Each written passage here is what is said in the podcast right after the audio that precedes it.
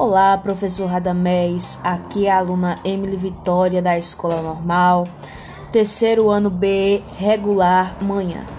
Cumprindo o desafio que foi postado na plataforma, na matéria de biologia, eu irei falar um pouco sobre a eritoblastose fetal, que é também conhecida como uma doença hemolítica perinatal. Mas o que é isso? Isso é essa doença, a eritoblastose, ela é causada pela transmissão placentária de anticorpos maternos, direcionado às hemácias fetais. Resumindo, tudo isso é a incompatibilidade entre o sangue da mãe e o sangue do bebê. Certo? Até aí tudo bem. Mas como é feito o diagnóstico?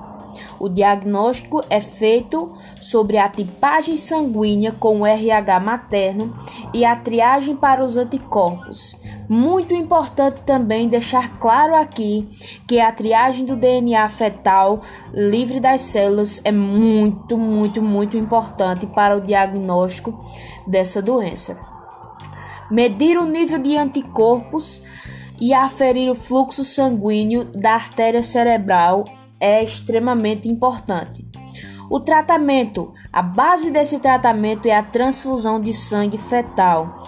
E às vezes dá para começar a prevenir na 32 semana entre a 35 semana de gestação, certo?